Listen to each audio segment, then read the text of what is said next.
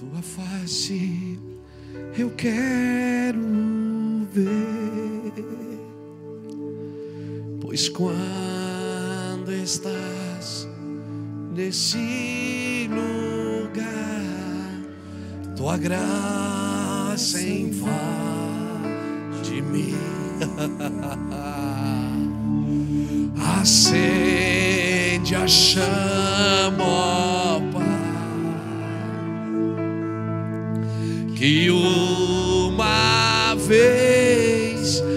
brilhou, vem limpar, brilhar, resplandecer o meu primeiro amor. Chora calamandarala, sorribiandoro, briabacara surya, oria la mandoro, lobia soria la mandoro, eria la mandara surya. tua palavra ao mundo eu deixarei brilhar. Me ajude, ó Deus, viver só para ti.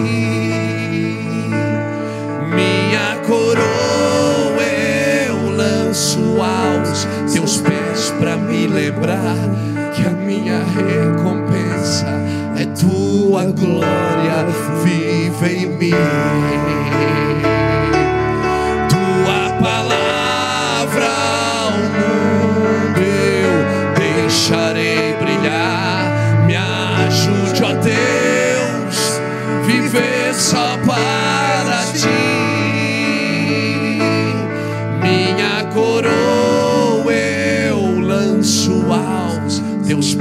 Para me lembrar que a minha recompensa é tua glória vive em mim.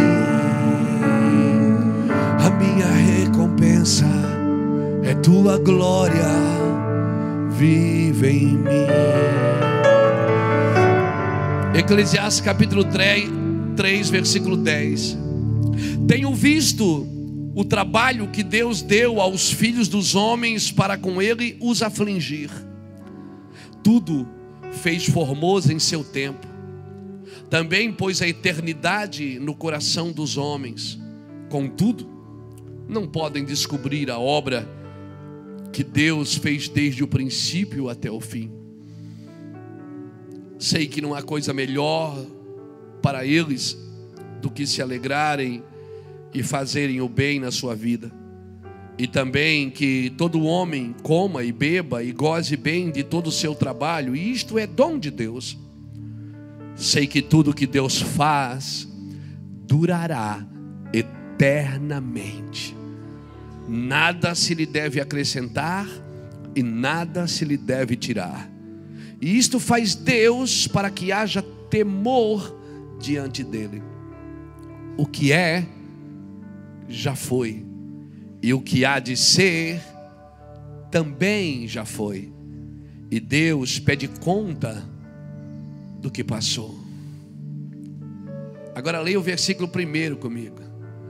Tudo tem seu tempo determinado, e há tempo para todo o propósito debaixo do céu. Diga comigo, todo propósito tem um tempo determinado. Aleluia. Aleluia. Quantos aqui acham que Deus tem um propósito na sua vida? Então, se você já tem essa convicção, o seu desafio é descobrir o tempo desse propósito. O tempo que Deus determinou para isso. Não fuja do processo, deixa Deus levar você ao processo. Amém, querido? Um corpo sem o espírito, ele não serve para muita coisa, ele só serve para agradar a carne. Um corpo sem o espírito, ele não é um exército. Se você lê a parábola, a parábola não, a, a, palavra do ossos secos, quando Deus pede para Ezequiel profetizar sobre os ossos secos, em Ezequiel 37, o Espírito, ele vem sempre para tornar você um grande exército. Agora, o Espírito, ele vem para arrumar casa, amém? Quando você diz, Senhor, me enche do teu Espírito, o Espírito Santo vem. E ele vai ajeitar a casa para que Deus possa fazer com que se cumpra o propósito dele na sua vida, amém, querido? Para que se cumpra o propósito dele na sua vida. Agora, a carne, o corpo sem o espírito, ele não serve para nada. Quando Ezequiel profetizou, ele não profetizou o que ele queria, ele profetizou o que Deus mandou, amém? Se você ler o versículo 4 de Ezequiel 37, diz assim: Diz-lhe a ossos secos: Ouve a palavra do Senhor, amém? Ezequiel não profetizou o que ele quis, ele disse: Ouve a palavra do Senhor. Existe um propósito e esse propósito só se cumpre quando a gente para para ouvir a palavra de Deus. Então Ezequiel fala no verso, no verso 7 do capítulo 37 do livro de Ezequiel, ele diz: Portanto, eu profetizei como se me deu ordem. Ele não profetizou o que ele quis, ele profetizou como se deu ordem, ele profetizou o que Deus falou. Nós não sabemos exatamente o que foi. Nós temos aqui é, trechos do que Ezequiel profetizou. Ele profetizou aos ossos, ele profetizou aos nervos, ele profetizou a carne, ele profetizou a pele e ele profetizou o espírito. Ele profetizou os cinco ministérios. Ezequiel profetizou. E ele disse: Então eu profetizei como me havia lhe ordenado. Ou seja, ele não falou o que ele quis, ele falou o que Deus mandou ele falar. Amém, querido? Diga para alguém que está perto de você: faz o que Deus te pediu. Irmão, tem gente que é eficiente, mas não é eficaz. O camarada eficiente, ele faz tudo bem feito, mas o eficaz faz o que precisa ser feito. Às vezes você pode fazer tudo bem feito, mas não fazer o que Deus te pediu. Aleluia. Mas exato, mas Senhor, tudo que ele põe a mão dá certo. Ele é um homem que põe, tudo ele faz certinho, mas às vezes você é eficiente, mas não é eficaz. O eficaz, ele faz o que precisa ser feito, o que Deus lhe pediu. Não adianta você fazer tudo bem feito se o que você está fazendo não foi Deus que te pediu. Aleluia! Aleluia! E é, e é bom, em partes, quando a gente faz tudo bem feito, porque quando a gente faz tudo bem feito, a gente também forma seguidores. As pessoas, quando vê alguém fazendo alguma coisa bem feita, elas querem seguir um modelo. Mas se você não estiver fazendo o que Deus te pediu, as pessoas que vão seguir você, automaticamente também não vão fazer o que Deus pediu para elas. Porque elas estão seguindo um modelo de que está dando certo, e nem tudo que está dando certo foi o que Deus pediu para fazer. Às vezes o que dá certo não é o que é certo. Aleluia! Então, o galardão, querido, que você vai receber na eternidade não é pelo tanto de hora extra que você fez para Deus. Não é pelo tanto que você trabalhou para Deus, mas é pelo tanto de fidelidade que você se dedicou a fazer o que Deus lhe pediu para fazer, amém? Aleluia!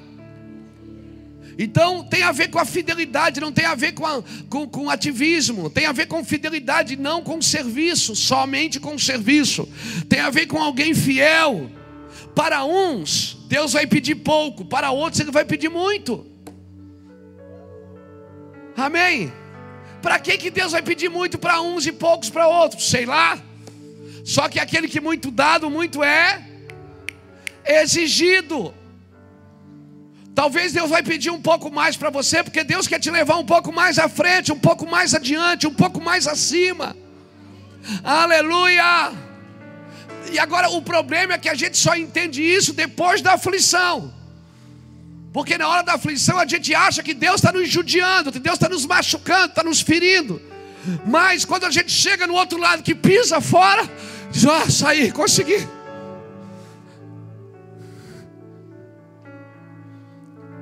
Para que, que Deus aflige mais uns do que o outro? Vai ver, Deus quer te dar mais do que está dando a outros porque o propósito que Ele tem para fazer na sua vida é maior. Agora, no meio da aflição, você nunca vai dar glória a Deus, mas depois que passa, aí Davi diz: Foi bom ser afligido para que eu aprendesse a guardar os teus decretos. Aleluia! Jó reclamou e tal, brigou com os amigos, com a... todo mundo queria achar um, um, uma culpa, achar uma causa. E às vezes, olha aqui para mim, a causa é, não tem causa. Às vezes você está passando uma coisa, não tem uma causa. O que tem é um propósito. Tem coisas que têm causa. Então o diabo vem cobrar conta. Mas tem coisas que têm um propósito, não tem uma causa.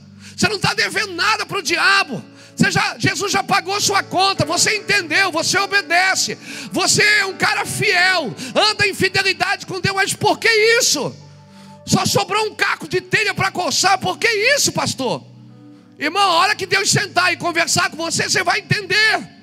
Aí você vai dizer: É, meu pai, eu te conhecia só de ouvir, mas agora os meus olhos te veem, e eu me arrependo no pó e na cinza por ter falado de tudo que eu não entendia. Ah, meu Deus! Oh, meu Deus! Oh, meu Deus!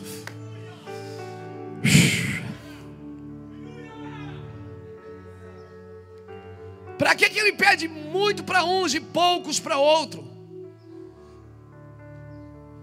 A Bíblia diz que você não é tentado além da sua capacidade de, de suportar.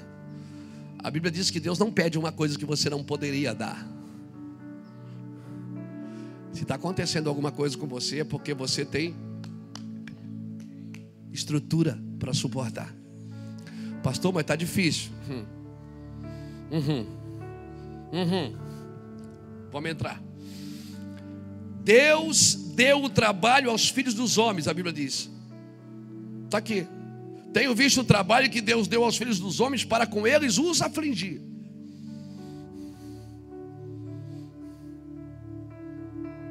Deus quer te afligir.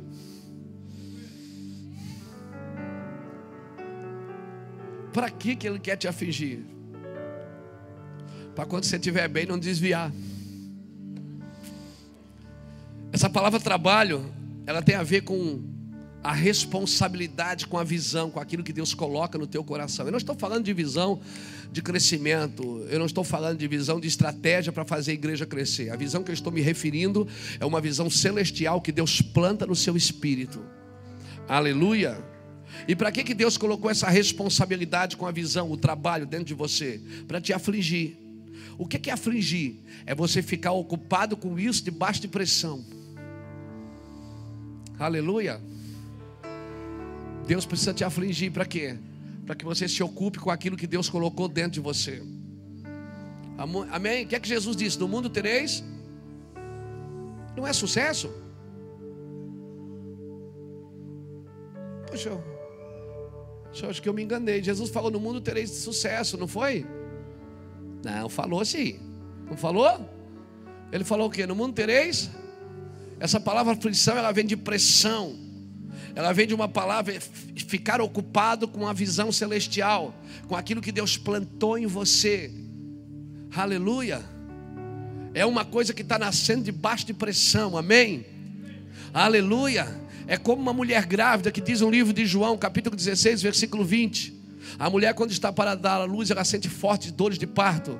Só que a diferença de você e de uma mulher grávida é que a mulher grávida, ela gera com prazer e dá a luz com dor. Você está gerando com dor, mas vai dar a luz com prazer, amém? Aleluia! Louvado seja Deus, o que Deus coloca dentro de você, o que Deus planta dentro de você, é para te afligir mesmo, para você se ocupar com isso. No mundo tereis aflições, mas tem de bom ânimo, eu venci o mundo.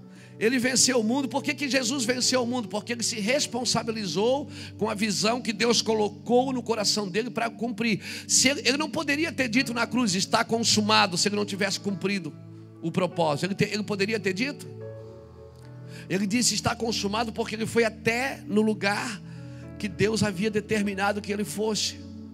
Só pode gritar que está consumado quem entendeu o que Deus colocou dentro do seu espírito, irmão. Então ele venceu o mundo porque ele se responsabilizou com a visão para cumprir, para cumprir o que Deus colocou nele.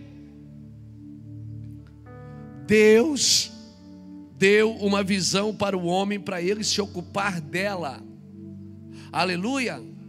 Agora tem um detalhe: se você não se ocupar da visão que Deus deu para você, você vai se ocupar de outra coisa. Você vai distrair fácil. Por isso que quando Jesus mandava os 70 homens, em Lucas capítulo 10, ele diz assim: Olha, não cumprimente ninguém pelo caminho. Quando entrares numa cidade, senta naquela casa, come o que está na mesa, não se distraia. É isso que Jesus estava tentando dizer para os 70. Porque, irmãos, Satanás, olha aqui para mim, ele vai fazer de tudo para distrair você do propósito. Aleluia.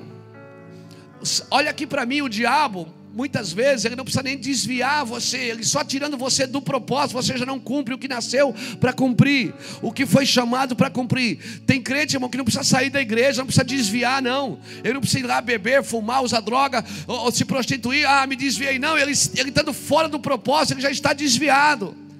Satanás vai fazer de tudo para você sair fora do propósito, porque o único lugar que você tem alegria é cumprindo o que Deus te chamou para fazer.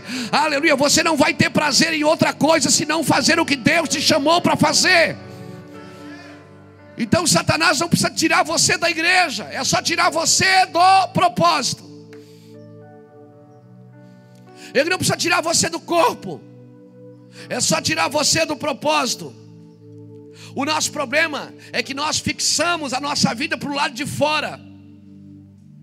E se eu fixar do lado de fora, eu trabalho para o meu futuro. Agora, se você se fixar para o lado de dentro, onde está a visão que Deus colocou em você, é o futuro que trabalha para você, não é você que trabalha para o futuro. Pega isso no seu espírito, seu futuro não está na sua frente, está dentro de você. O futuro está dentro de você. Deus colocou a eternidade no coração dos homens. Acabamos de ler aqui agora.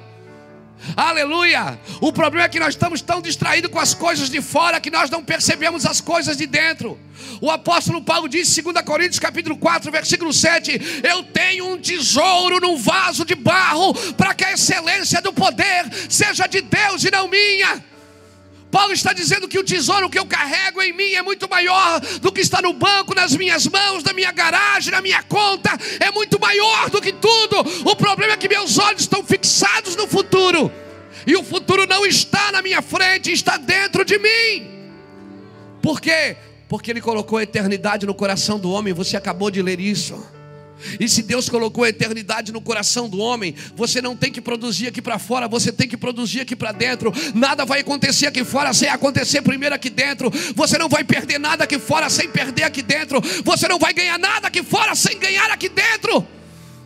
Ah, meu Deus! Por isso, quando você não vê saída aqui fora, te tranca em algum lugar e começa a olhar para dentro. As palavras que Deus falou para você há 10 anos atrás, 20 anos, ainda estão de pé. Ah, mas pastor, eu me desviei, agora eu estou eu, eu, em outra cidade, agora eu não estou mais na igreja. Não importa, o seu futuro não está aqui dentro, não está aqui fora, está aqui dentro. O que Deus faz dura eternamente. E se você quiser ser um ser eterno, pare de olhar para fora e comece a olhar para dentro. E veja o que Deus falou com você, ainda está vivo, esperando a sua atitude. Ah, meu Deus!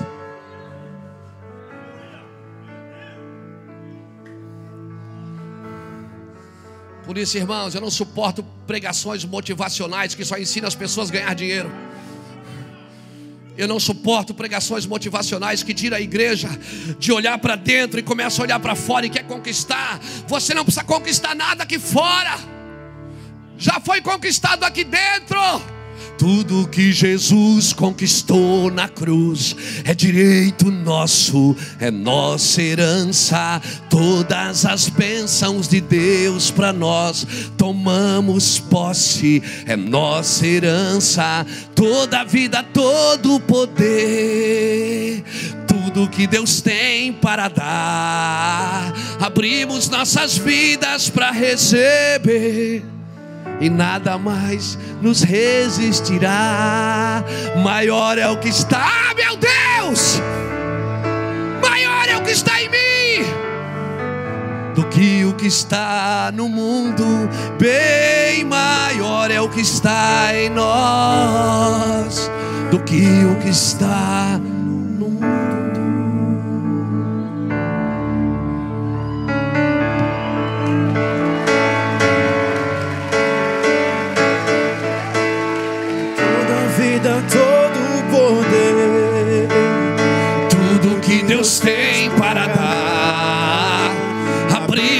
nossas vidas para receber e nada mais nos resistirá. o que está em nós do que o que está no mundo. Tudo que você vai ser, vai ter e vai fazer já está em você, porque a eternidade Ele colocou no coração do homem. Só que Ele diz assim: ó, Ele diz: sabe por que, que o homem não percebe? Olha aqui, versículo 11: Tudo fez Deus, formou a seu tempo, também pôs a eternidade no coração do homem. Contudo, não podem descobrir as obras de Deus, que fez desde o princípio até o fim. Eu sei que não há coisa melhor para o homem do que se alegrar, fazer o bem capítulo 3, versículo 11 de Eclesiastes. Versículo 12: Sei que não há coisa melhor para o homem do que se alegrar e fazer o bem na sua vida. E também todo homem coma, beba e goste do seu trabalho. Isto é dom de Deus. Deus está dizendo: tudo isso que você está fazendo aqui fora é meu dom também. Eu dei para você conquistar, eu dei para você ser abençoado. Mas você está tão distraído com as coisas que você tem. É isso que Deus está dizendo. Eu coloquei a eternidade dentro do seu coração, você não consegue descobrir isso porque você fica se divertindo com as coisas que eu te dei. Obrigado pelo seu amém tão empolgado nessa noite. Aleluia. Por isso, cara, ninguém entendia Jesus. Quando Jesus dizia: "O Pai está em mim". E Jesus e as pessoas diziam: "Cara, mostra-nos o teu reino". Ele diz: "Quem vê a mim vê o Pai". Cara, mas onde é que é o seu reino? Meu reino não é daqui. Cadê o reino? Está aqui. Mostra alguma coisa para gente.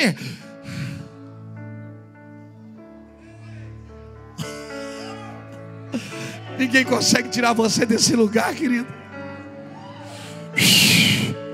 Se você sabe quem você é em Deus, se você conhece a tua posição, não importa a tua condição aqui fora, em tudo eu sou atribulado aqui fora, porém não angustiado aqui dentro, perseguido, porém não abatido, perplexo, porém não desanimado, e ainda que meu homem exterior se corrompa, o meu homem interior se renova a cada dia. Oh! Ainda que meu homem exterior se desgaste, o meu homem interior se renova. Segundo Coríntios capítulo 4, versículo 7 em diante, leia depois.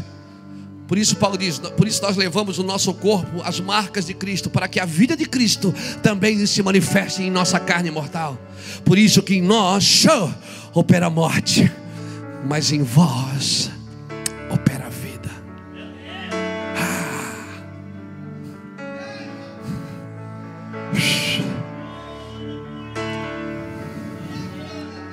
Por isso não dá para comer qualquer evangelho, irmão. Você tem que comer um evangelho que te prepara para a vida, que te prepara para a eternidade, porque a eternidade está dentro de você. Ah, meu Deus. Não, solta um pouco da unção que está em você. Eu preciso dela para continuar. Glória a Deus! As minhas mãos. Glória a Jesus! Levantar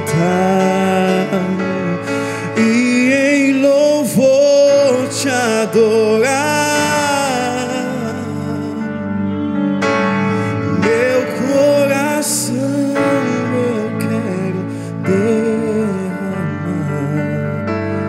diante do teu. Peraí, pastor. O pastor falou uma coisa. Se o meu futuro já está pronto, para que Deus me pede para semear então? Pastor Jacques disse: tem que semear. Para que, que Deus me pede para semear se o meu futuro já está pronto? Para que você tenha direito legal de colher. Para que quando você for colher, o diabo disse: Mas ele não plantou nada. Deus disse: Ele plantou sim. Ele, ele, e por que, que ele plantou? Ele plantou porque ele conhecia o propósito. Por isso, irmão, quem investe é quem olha para dentro, não é quem olha para fora. Investe a quem conhece o propósito. Aleluia. Deus quer te dar direitos legais para que você colha. Aleluia. Mas eu tenho um chamado, pastor.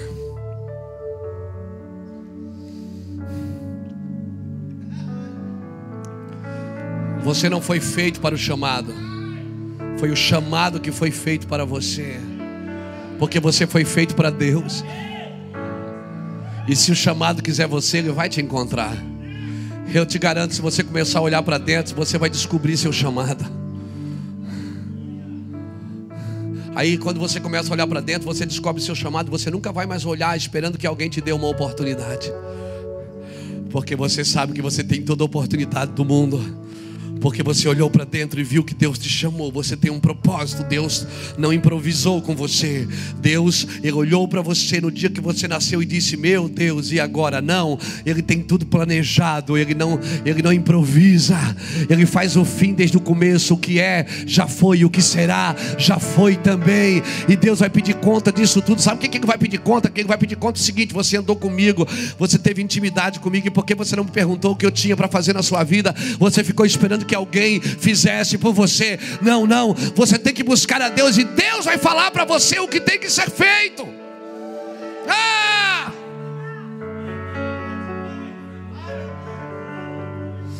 Mais outra.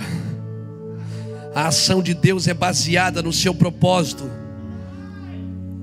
Toda ação de Deus é baseada no seu propósito. E os propósitos de Deus são eternos. Tudo que Deus faz, Ele tem uma concepção eterna. Deus não faz só para um momento. Por isso que quando às vezes morre uma pessoa, a gente diz, cara, por que, que Deus fez isso? Deus não está pensando só naquele momento de dor que você está sentindo. Deus está pensando na eternidade. O que Deus faz tem uma, tem uma, uma, uma concepção, uma conotação eterna. Deus não pensa só no momento. Para nós é o momento. Às vezes a gente vem na igreja para receber um momento. Mas o que Deus faz, o nosso culto não vai de domingo em domingo, irmão, vai durar uma eternidade. Depois que você entregou a sua vida para Jesus, você vai ter que adorá-lo eternamente. Aleluia. Aleluia. Acabou, não tem mais volta. Diga para alguém que está perto de você: pode jogar a chave fora, acabou. Você não tem mais saída, meu filho. Se você já entregou sua vida para Jesus, você vai ter que adorá-lo eternamente. Aleluia. Você vai ter que adorá-lo eternamente.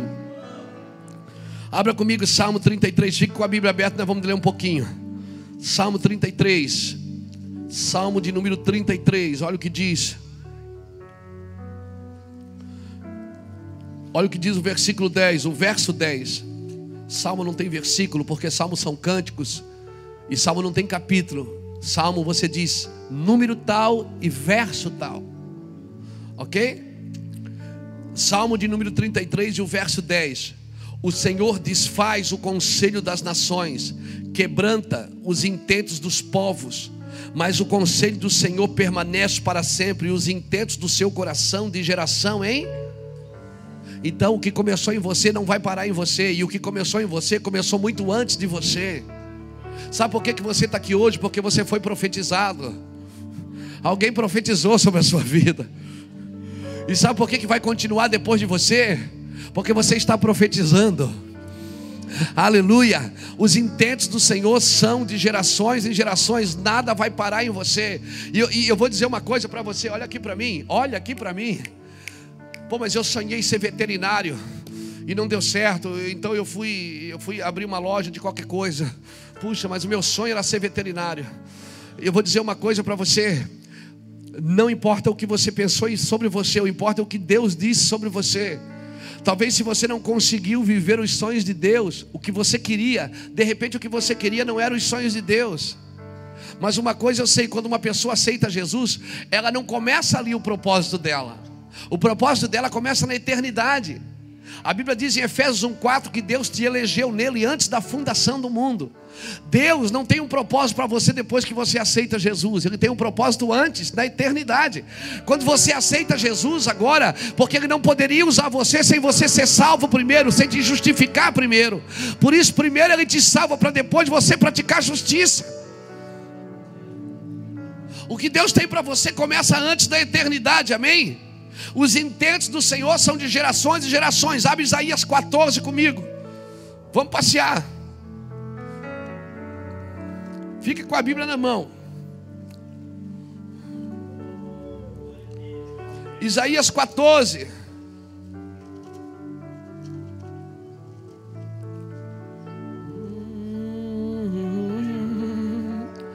Enche a minha vida, enche-me do teu poder, pois de ti eu quero ser. Espírito, enche o meu ser. É que as coisas de Deus se manifestam no Espírito. Se você não entrar numa vida no Espírito, você não descobre o que, que Deus tem para você. Olha o que diz Isaías 14, 24. O Senhor dos Exércitos jurou, dizendo: Como pensei, assim sucederá. Como determinei, assim se executará ou se efetuará. É a mesma coisa. Como pensei, assim sucederá. Como determinou, assim executará. Amém? Então é o que Deus disse, pronto. É Ele que manda, passa a régua e pronto. É Ele que determina como eu pensei, assim será. Como eu determinei, assim se executará. Pastor, mas isso não é predestinação? Não, porque você só vai viver se quiser.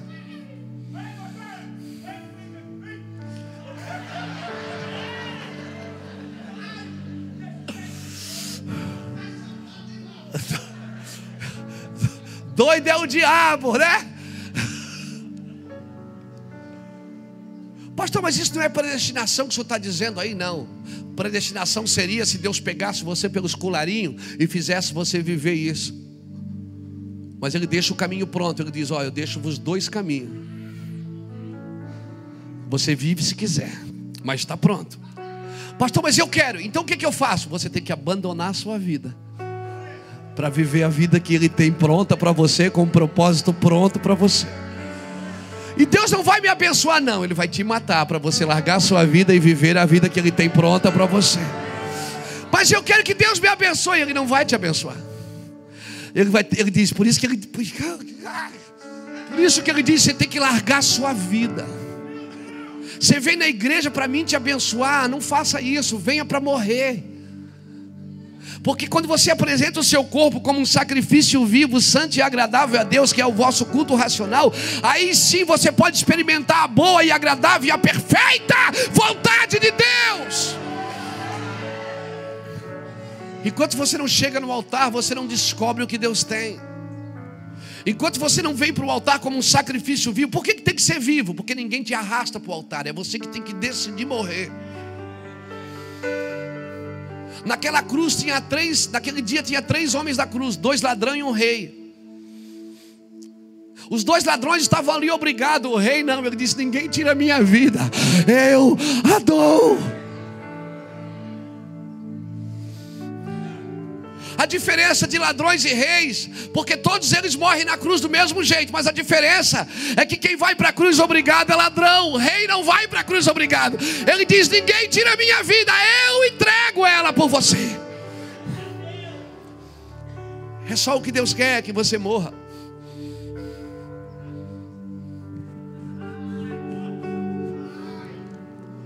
Morre, carne, sua desgraçada.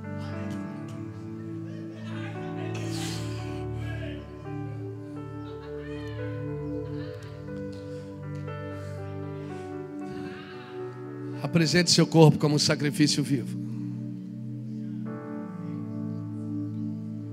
Santo e agradável a Deus. Sabe por que santo? É porque eu resolvi fazer isso. Não é porque eu não tenho mais opções. Eu vou servir Jesus porque eu não tenho mais opções, não. Por isso não entre no ministério por falta de opções. Entre porque Deus chamou você. Porque fica mais fácil de matar quem Deus chamou. Porque quem chamou, entrega tudo. Quem Deus chamou, entrega tudo. Não tem medo de morrer. Ah, meu Deus. Ah, meu Deus. Como eu pensei, assim sucederá. Como determinei, se efetuará.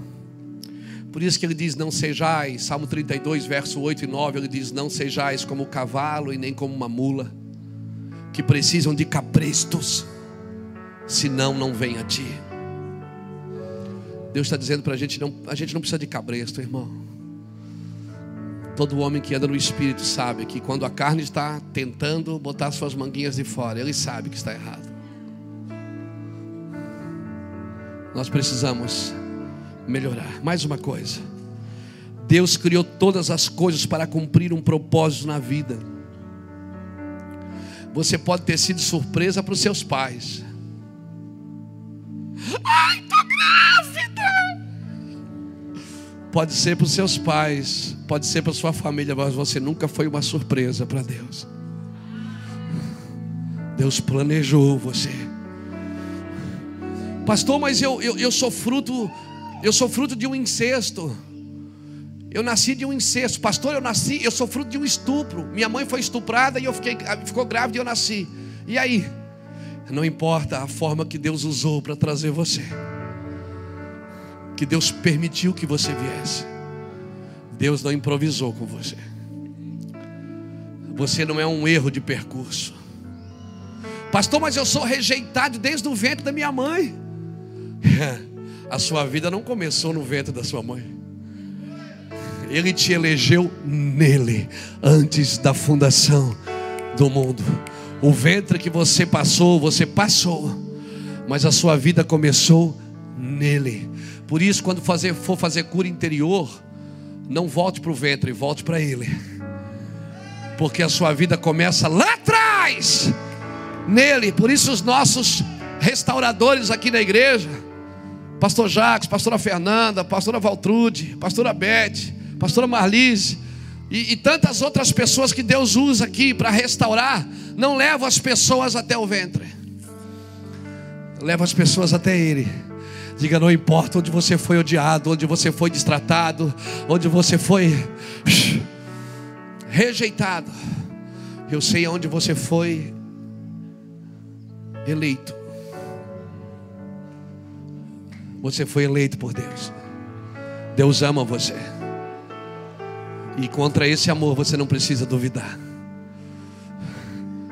Se ninguém te quiser, eu te quero, diz o Senhor. Por isso que ele é Deus do órfão e juiz de viúva. Ele diz que é o pai do órfão. Ele diz: Filho, se você não tem pai, eu sou seu pai. Eu sou seu pai. Ele diz: Mulher, se você não tem seu marido, eu sou seu marido.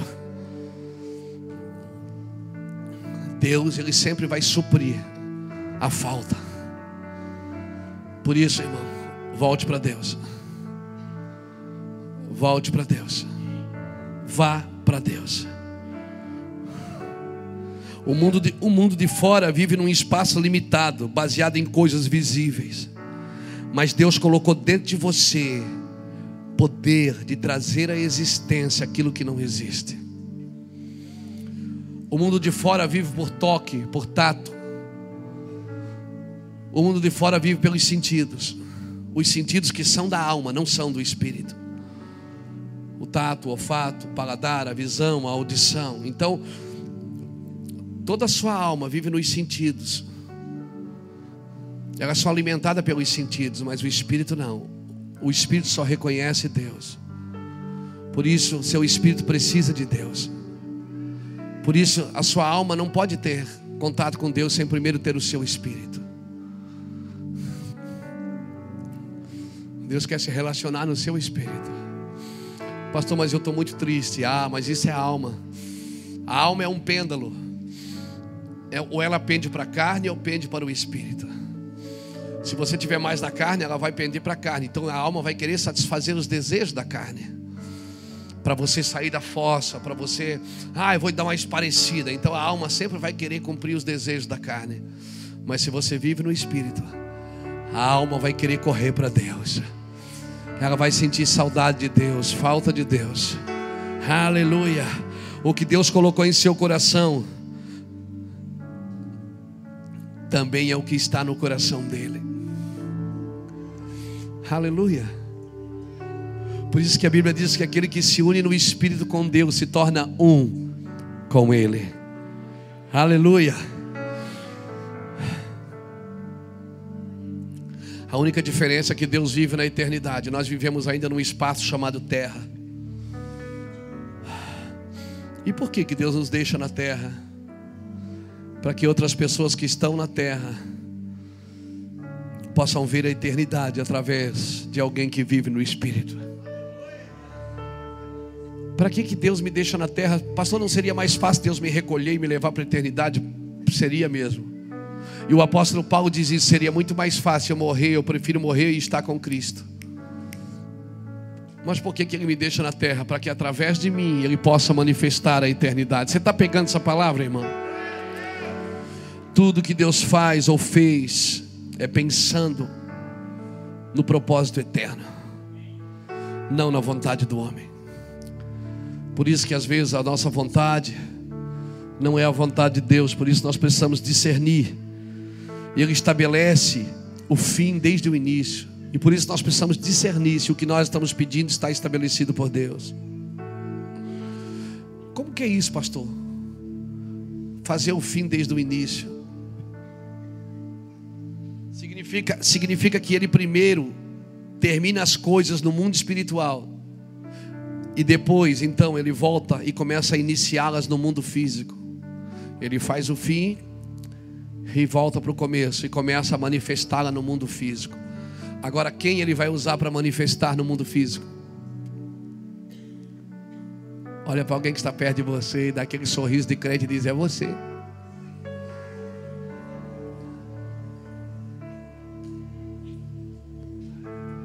O que você está fazendo, Deus já manifestou no mundo físico, no mundo espiritual. Ele revela o resultado final de alguma coisa quando está apenas começando. Por isso, João, no capítulo 4 de Apocalipse, ele não ficou embaixo esperando Deus falar. Quando Deus terminou de falar das sete igrejas para ele, o Senhor disse: João, sobe aqui e eu te mostrarei o que vai acontecer. Então João viu que o cordeiro já tinha sido imolado desde a fundação do mundo. João viu que a noiva vai ser arrebatada. Sabe o que eu tenho aprendido? Que Deus primeiro cria um propósito depois ele institui alguém para cumprir esse propósito. Deus tem um propósito eterno.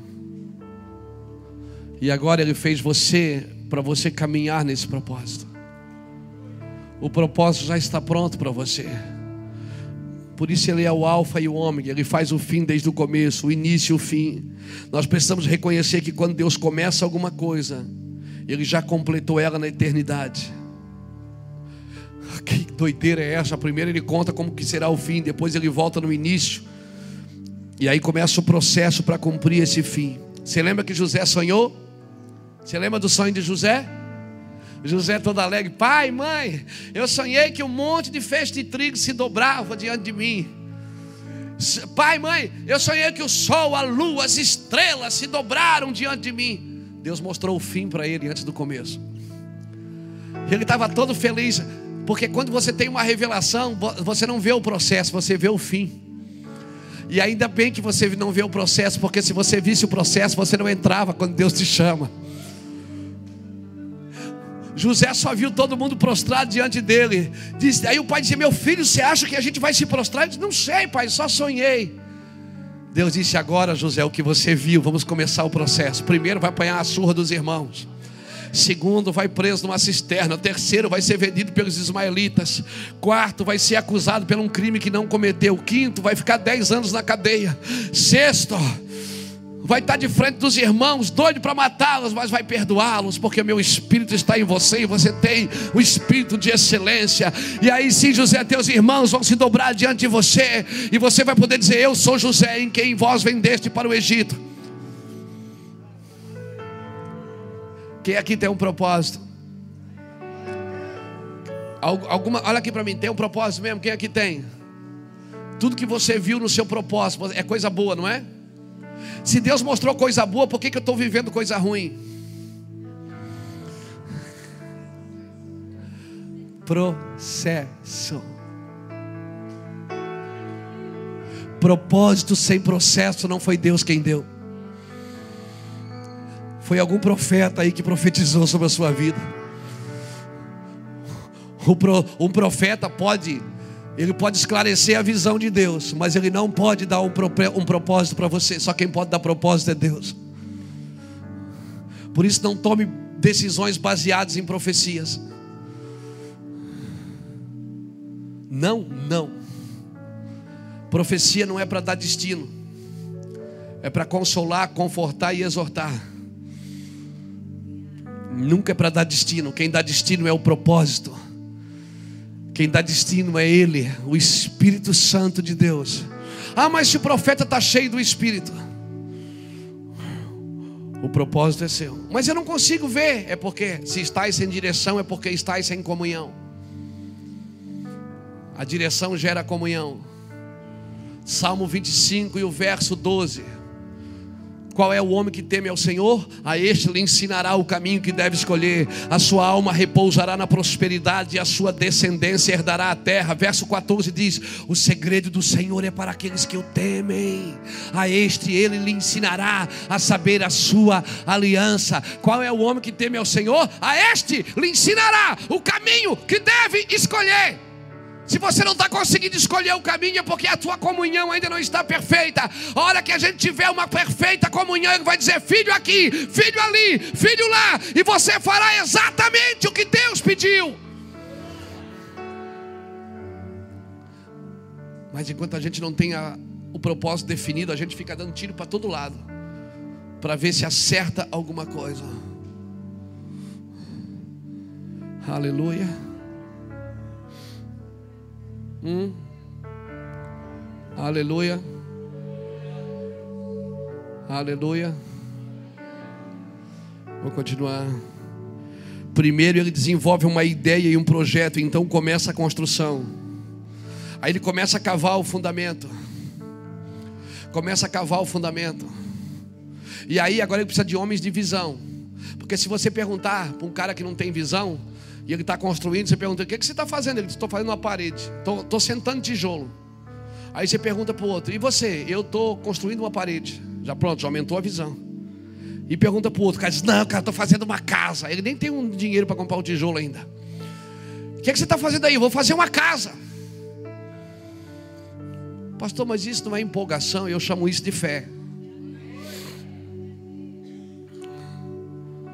Eu chamo isso de fé. Você perguntar por um, por um escultor, quando ele está detalhando ali num toco de madeira, perguntar para ele: o que, que, é isso? Ele vai dizer: Isso é. Eu eu estou fazendo uma estátua. Ele já dá o nome da estátua de quem vai ser. Você não está vendo nada, você está vendo um toco. Você olha para aquele cara que está na casa de recuperação. Você pergunta: quem, quem é esse cara? Alguém diz: Isso aí é um viciado que está. Ele está passando um processo de recuperação, ele está se recuperando. Mas para Deus ele não é um viciado. Porque não foi isso que Deus projetou para ele.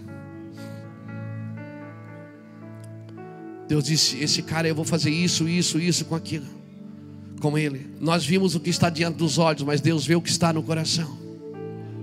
Por isso, Deus pede para que eu e você, que trabalhamos na libertação, que trabalhamos com pessoas, a gente tenha bons olhos quando olha para alguém. E Ele disse: Se teus olhos forem bons, todo o teu corpo será abençoado. Por isso, quando você olhar para uma pessoa, não veja o que está no rótulo, o que está na prateleira, veja o que está dentro. Jesus quer que a gente veja nas pessoas o que ele vê. O que que ele, o que que ele vê? Ele vê o Espírito, porque foi ele que soprou.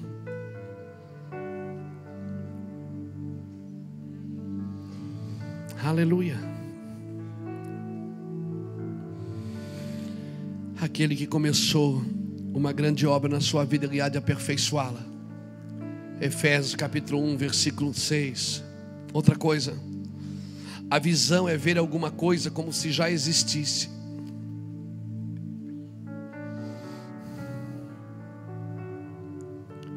Por isso que se a gente perder a visão aqui dentro, a gente para de fazer, a gente frustra. Satanás vai todo dia tentar intimidar você para que você não veja mais o que Deus está mostrando. Ele vai querer que você frustre, mas não olha para fora. Se você olhar para fora, você frustra mesmo. Se você olhar para fora, você não tem esperança na igreja. Você olha para a igreja brasileira hoje, você diz, cara, não tem mais cura. Você olha para alguns lugares e diz, cara, não tem mais jeito isso. Não, você olha para o Brasil, você diz, cara, está cada dia pior. Por quê? Porque nós olhamos aqui fora, mas deixa eu dizer uma coisa para você: quem serve a Deus vai terminar bem. Você não pode olhar aqui para fora, você tem que olhar aqui para dentro. Aleluia. Você tem que olhar para dentro de você, a visão que Deus impartiu com você, Ele tirou dele e colocou em você. Você não pode olhar as coisas para fora, você não vai, não vai ter esperança nelas. Você não vai ter esperança em nada. Pastor, mas eu já perdi a esperança faz tempo. Irmão, a esperança não traz confusão. Abra comigo Romanos 5, deixa eu mostrar uma coisa para você.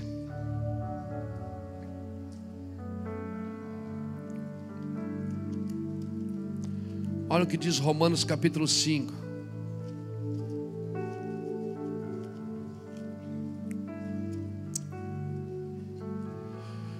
Sendo, pois, justificado pela fé, temos paz com Deus por meio de nosso Senhor Jesus Cristo, mediante quem obtivemos entrada pela fé a esta graça, na qual estamos firmes e nos gloriamos na esperança da glória de Deus. Não somente isto, mas também nos gloriamos na tribulação. Alguém se gloria aqui na tribulação? Tu se gloria, querida, ora por mim depois. Ó, oh, não somente isto, mas também nos gloriamos nas tribulações. Aqui está o problema, nós temos dificuldade de nos gloriar na tribulação.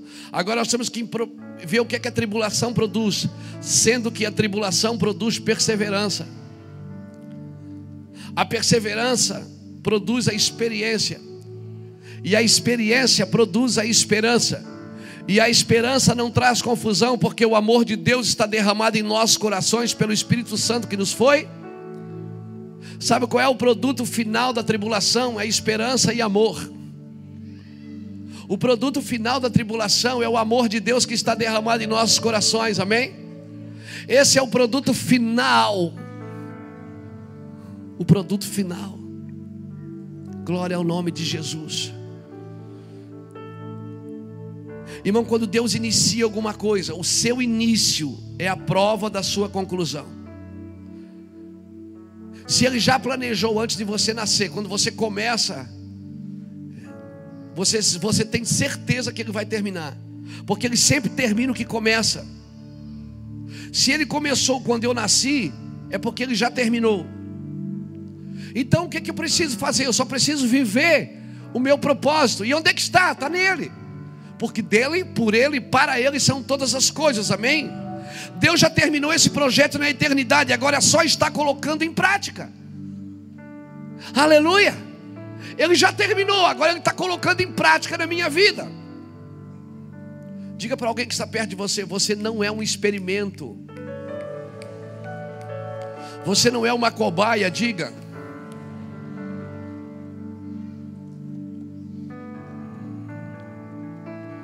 Deus não permitiria você começar o seu projeto, o seu propósito, se ele já não tivesse terminado ele na eternidade. Não, profetiza para alguém que está perto de você. Você tem que ser profeta nessa noite. Anima aí, irmão. Anima aí, olha para dentro, anima. Anima, anima, anima. Diga para alguém que está perto de você: Você nasceu para manifestar algo que já foi completo na eternidade. Você nasceu para manifestar algo que já foi completo. Você não é uma cobaia, diga. Diga, diga assim: Deus já fez o enxoval para você. Está tudo pronto. É, diga assim para ele: é por isso que você deve viver pela fé. Você tem que acreditar que Deus falou e já fez. Ele não vai fazer, ele já fez. Você tem que acreditar que Ele já fez o enxoval, amém? Você precisa acreditar que o que Ele disse, Ele já fez. Aleluia!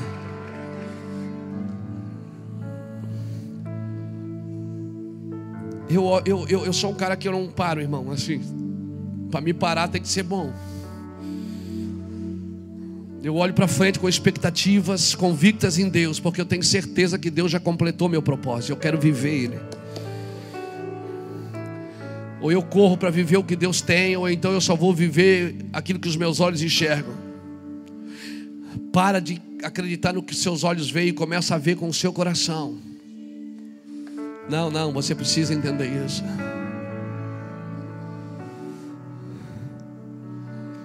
Você precisa ver o que Deus plantou no seu coração. Entenda que propósito e visão são coisas distintas. Propósito é o intento para, para qual Deus criou você. A razão de você ter nascido é o propósito. Propósito é o que Deus já decidiu para você. Que você vai começar, vai viver e vai realizar. Você, você é a obra prática de Deus.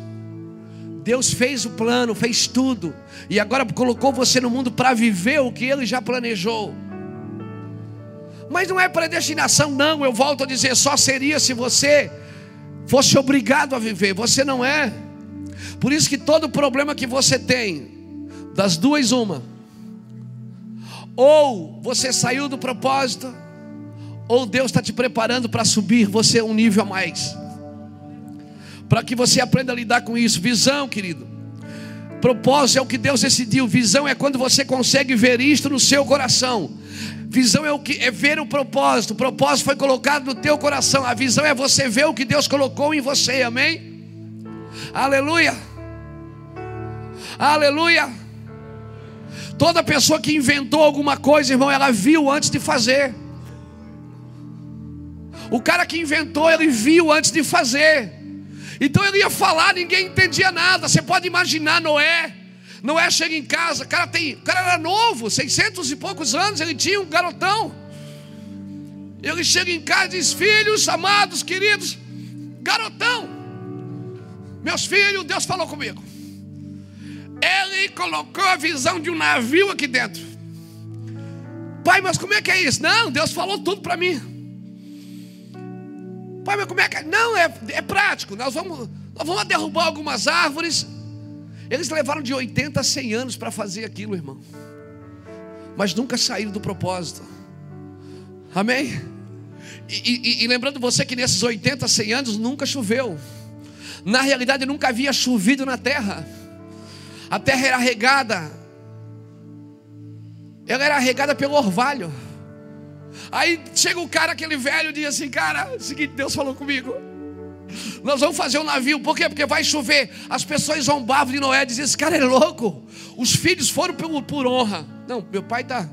Vamos derrubar as árvores para ele, vamos ajudar o velho.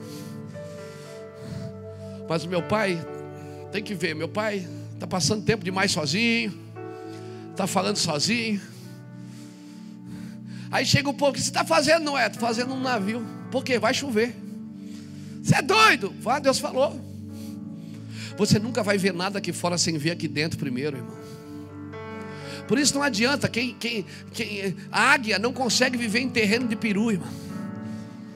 O cara que é uma águia, ele não consegue viver em terreno de peru, porque peru não tem iniciativa, ele só, ele só reage. Peru,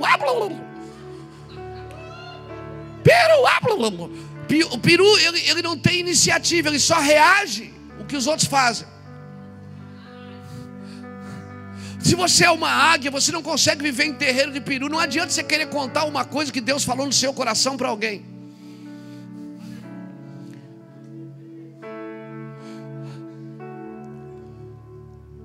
Há 14 anos atrás, nós estávamos aqui construindo esse altar. O Jaime, lembra do Jaime? Pedreiro Jaime que veio aqui nos ajudar. Disse: Ó oh, Luiz, Deus mandou te ajudar, vou dar mão de obra para vocês. As pessoas paravam ali na frente, deixavam carro, motos. A Sandra, lembra? Deixou a mobilete, a, a, não era mobilete, como é que era? Mas tinha outro nome. A Job, Jog? Jog. Deixou a Jog, ela e a menina vieram aqui, deixaram a Jog. Foram para casa com dois capacetes. Eu digo, Sandra, você é doida? Não, Deus mandou te dar. Para você fazer aí o altar. As pessoas traziam areia, cal. Aí nós estamos aqui trabalhando, irmão. Eu já comecei a ver isso aqui cheio de gente, não tinha dinheiro para comprar uma cadeira. E Deus dizendo: Vou trazer o mundo inteiro aqui. E nós aqui carregando, meu Deus, era, era gente pintando aqui, o neguinho eu estava pintando, né? E foi tremendo. A gente vinha para cá trabalhar, ia fazer o programa de rádio, depois botava uma bermuda e uma camiseta. Não, bermuda não botava porque nós era meio religioso ainda. E a gente tinha medo que alguém se escandalizasse. Aí se chegasse um crente aqui, e visse a gente de bermuda, podia dizer: Isso aqui vai ser uma igreja porta aberta. E aí eu estava aqui carregando tijolos, e para lá e para cá. Aí che chegou um cidadão ali. Chegou um cidadão, parou a bicicleta ali, olhou.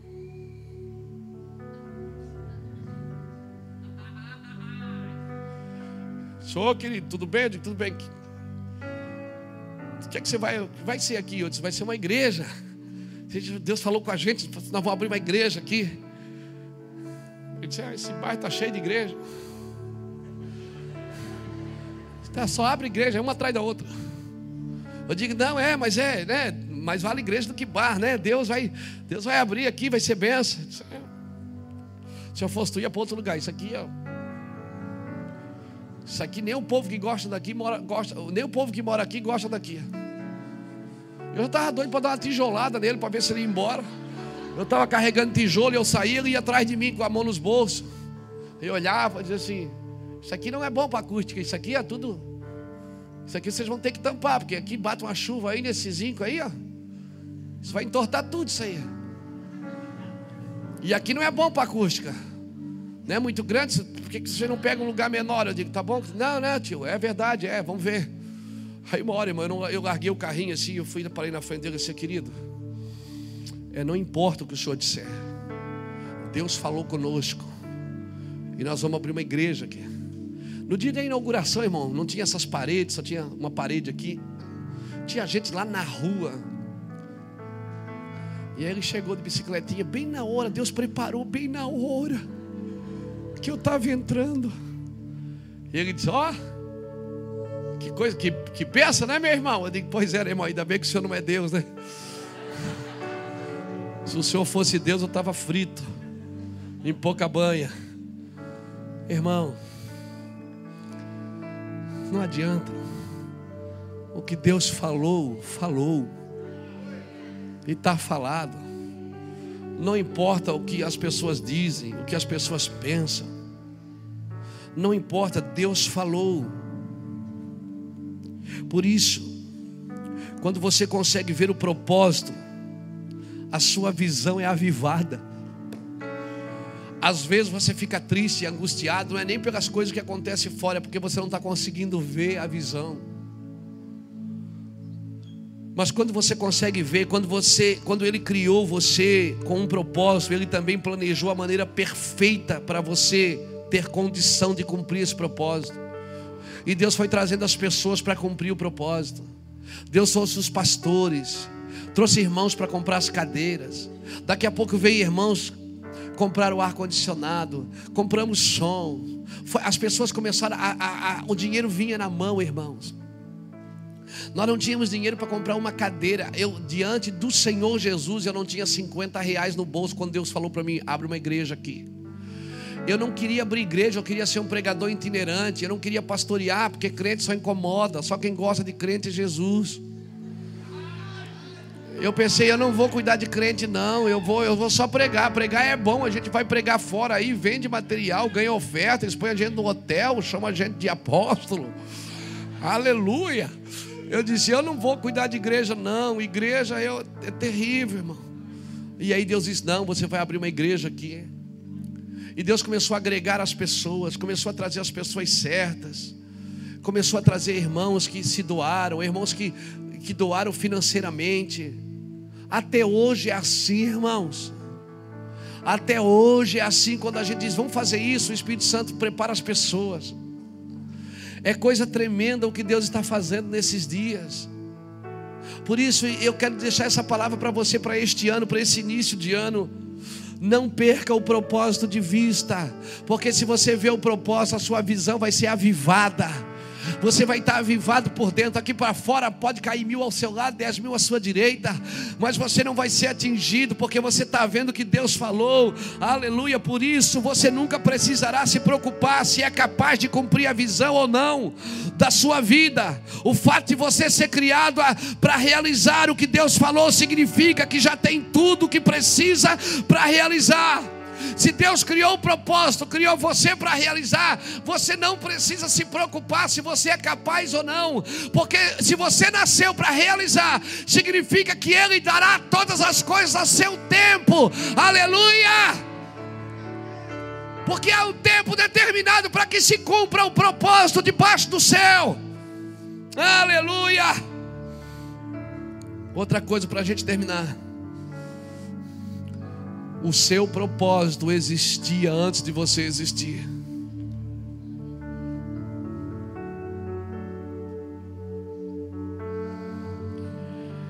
Deus não criou você e disse: Deixa-me ver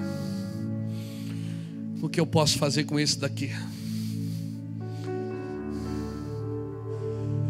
Tem um propósito para essas muletas, Jorge.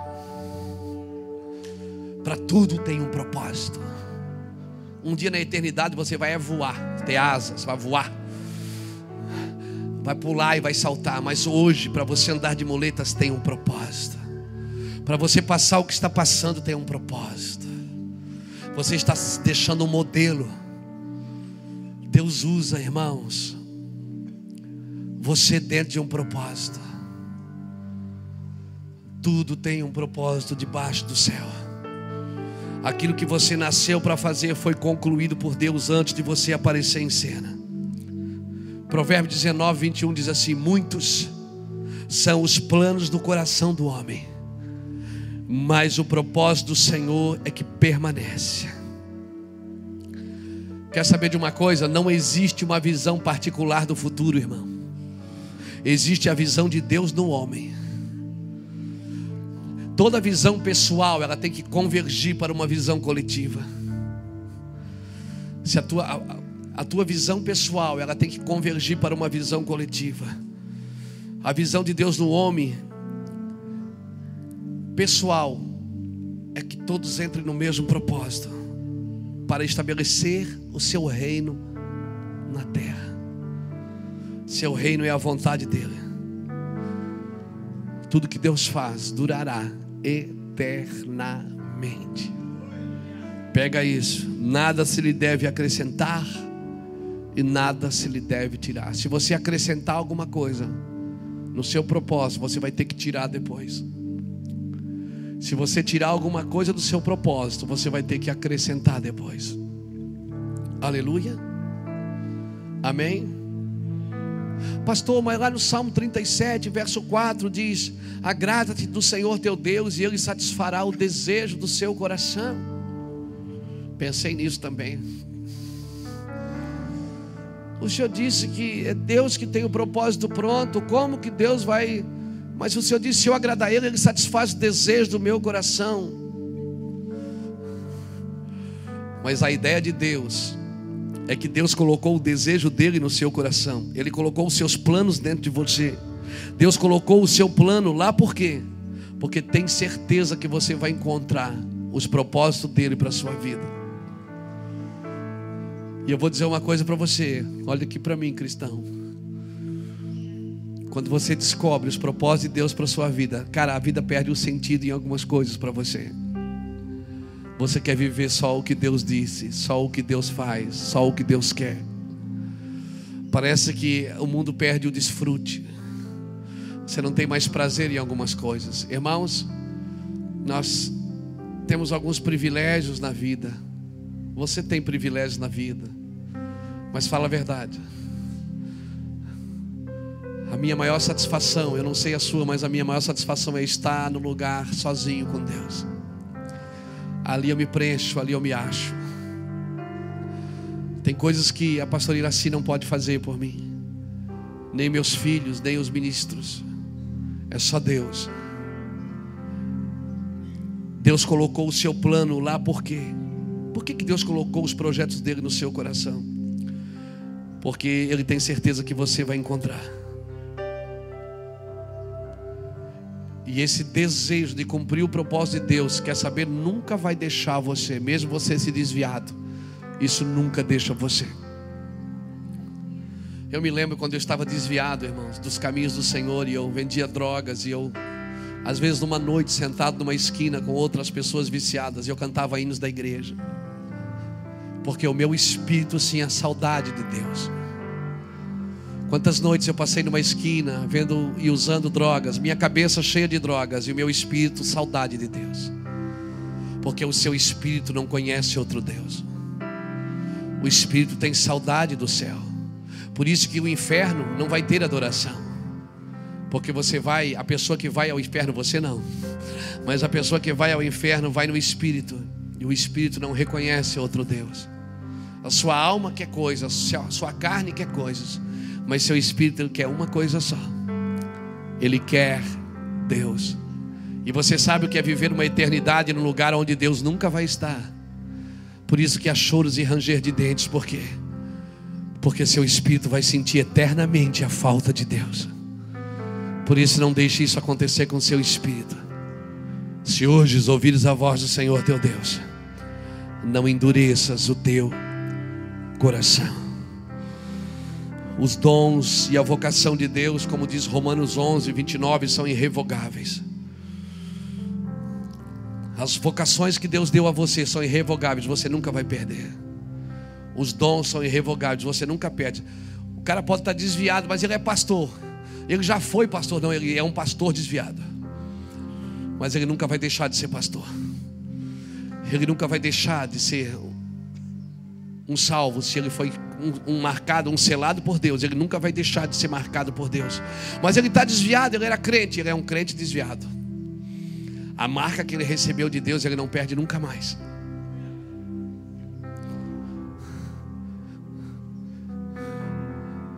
E o seu espírito nunca vai poder ver o Senhor. Eu quero deixar essa palavra. Não importa o que aconteça na sua vida, a vocação de Deus nunca vai deixar você. E a palavra vocação do latim, ela vem da palavra vocateo, que quer dizer voca, palavra, tel, Deus. Quando Paulo diz fique na vocação em que foste chamado, ele estava dizendo fique na palavra que Deus deu a você. Essa palavra é irrevogável para a sua vida, irmãos. Você nunca escapa daquilo que Deus colocou no seu coração para fazer. A visão te domina. Por isso eu sou um homem que vivo de revelações. Vivo de ganhar almas para Jesus. Quando isso não acontece, eu me frustro.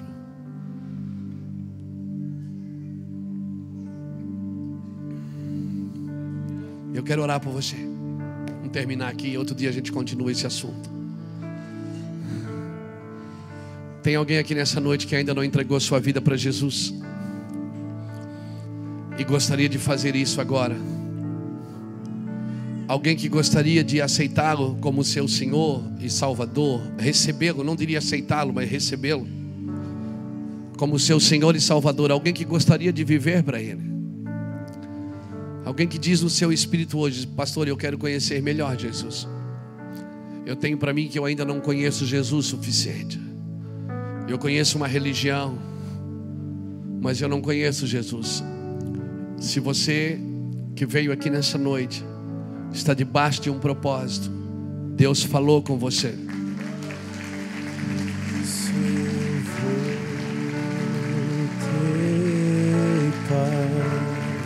Deus quer mudar a sua vida. Deus quer mudar a sua vida, cara. Deus quer mudar a sua vida, querida. Hoje é a sua noite. Você viram que eles nem esperaram terminar de falar. Existe uma fome nesse lugar, na presença de Deus. E às vezes nós ficamos em mesa discutindo teologia. Deus só quer isso: salvação e reino. É, essa é a verdadeira vontade de Deus para a humanidade. Que agora essas pessoas descubram o que Deus colocou nelas e elas comecem a viver o que Deus chamou elas para viver. Você que está aqui nessa noite, que ainda não recebeu Jesus para cuidar da sua vida, ninguém pode cuidar de você melhor do que você mesmo.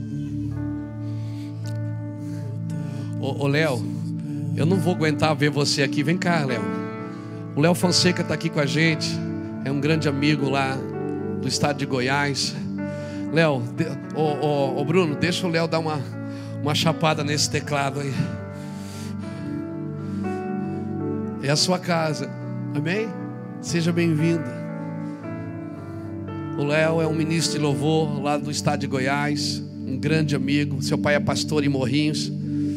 E tem sido muito abençoado com as canções que Deus deu a ele. E vou aproveitar que ele está aqui, né, irmão? É um precioso homem de Deus que guardou seu ministério no coração do Senhor. Um homem escondido por Deus. Cadê você?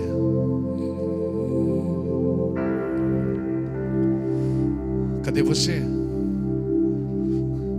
Você que veio aqui nessa noite, talvez hoje seja a sua última noite, talvez hoje seja a sua última oportunidade, porque se você vive fora do projeto de Deus, já não é mais Deus que cuida do seu coração, já não é mais Deus que cuida de você. Deus nunca quis as mortes prematuras, irmãos. Por isso que todo homem que Jesus ressuscitou e toda mulher eram, eram jovens.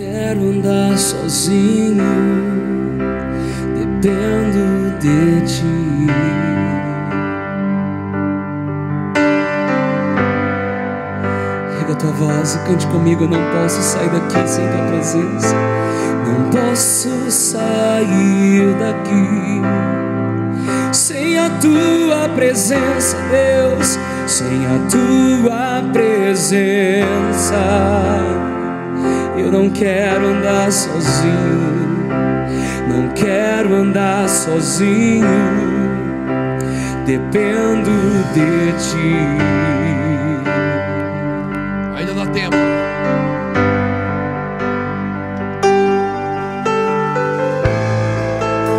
Antes que eu viesse a existir, a minha história estava escrita por ti, autor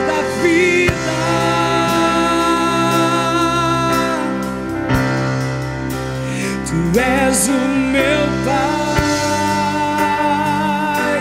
Pai da eternidade. Eu sei, Senhor, antes que eu viesse a existir, a minha história estava escrita.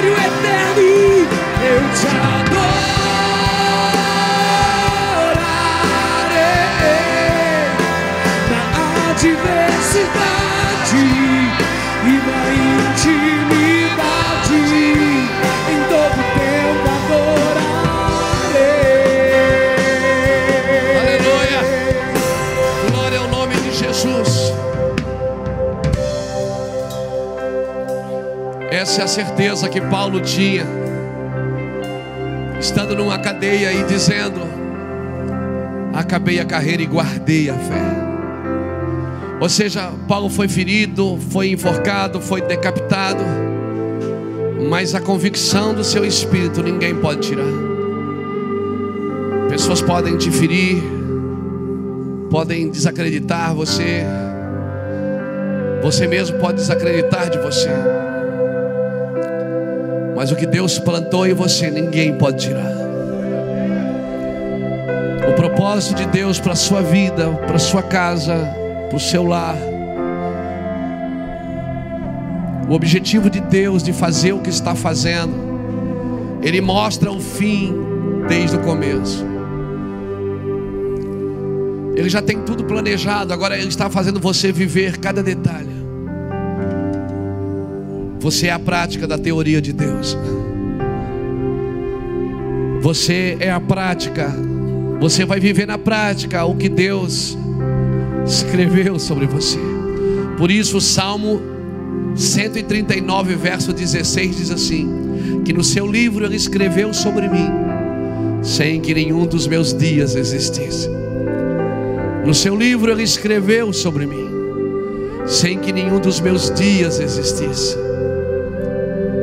Quando eu não sei o que fazer, que parece que está tudo nublado, você não vê nem o, nem o túnel, quem dirá a luz do túnel. Sabe o que você faz? Pega seu violão, pega sua Bíblia, põe um louvor, entra no seu quarto, vai para um lugar sozinho e pergunte: Deus, o que o Senhor escreveu a meu respeito? Eu quero viver o que o Senhor falou que eu viveria. Aleluia. Deus fez uma biografia minha sem eu ter vivido ela.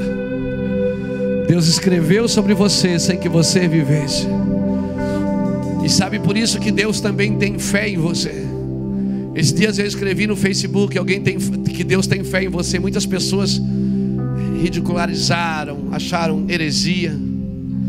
Mas Deus escreveu na teoria e Ele tem fé que você vive na prática, acreditando que tudo que Ele fez para você é melhor do que as suas decisões. Deus tem fé em você, sim.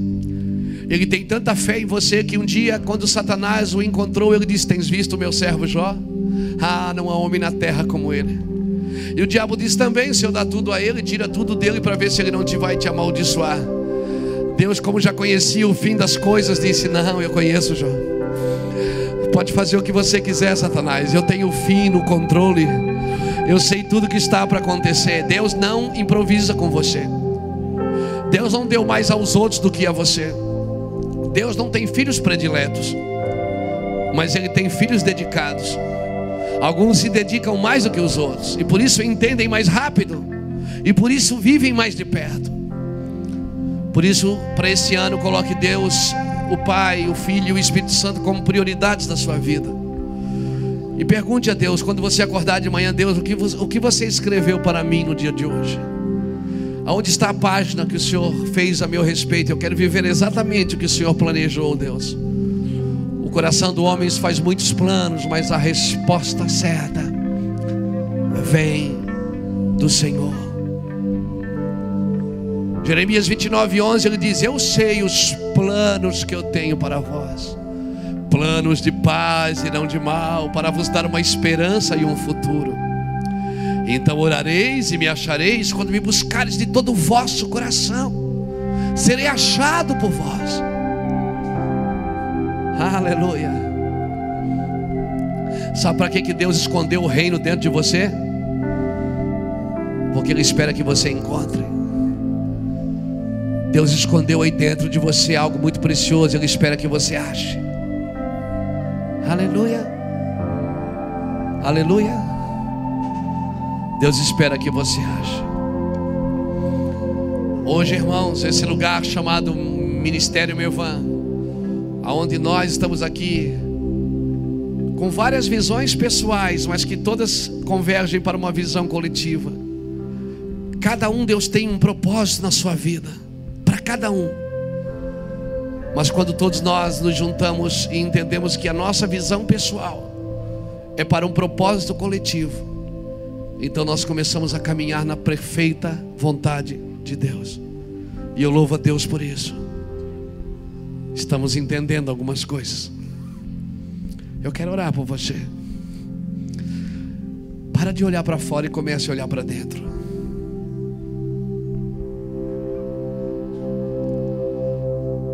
Comece a olhar para dentro. Veja que você não está sozinho. Espírito Santo, obrigado por esta noite. Obrigado pelo esse entendimento eterno. Obrigado pela glória do Senhor viva em nossas vidas. Obrigado porque ninguém é maior do que você, Jesus. Obrigado por tudo que o Senhor faz nas nossas vidas. Senhor, eu peço para que haja um despertar, um ativar nos próximos dias na vida deste homem e desta mulher, Senhor. Que eles vejam o que o Senhor está mostrando. Que eles vejam o que a tua glória está dizendo.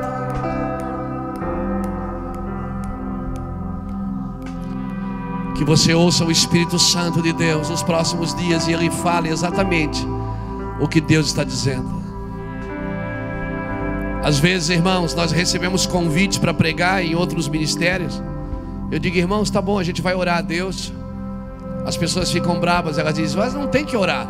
Estou te convidando, você vem. Tem lugares que, mesmo convidado, Deus não quer que você esteja. Nós precisamos andar na perfeita vontade de Deus.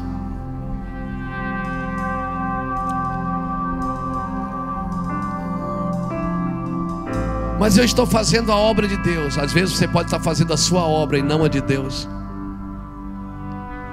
A obra de Deus você vai dormir satisfeito.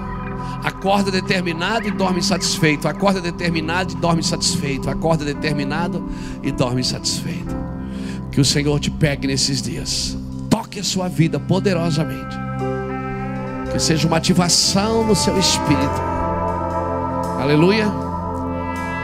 Ao passar por aquela porta hoje, quando você for embora desse salão, desse lugar, desse templo, que você não diz, ah, domingo que vem eu volto porque eu preciso ouvir mais. Não. Você sai daqui determinado para não viver nada menos do que Deus planejou para você.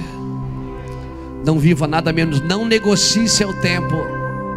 Não negocie seus princípios, não negocie seus propósitos. Viva o que Deus te chamou para viver. Viva. Você tem um propósito de Deus.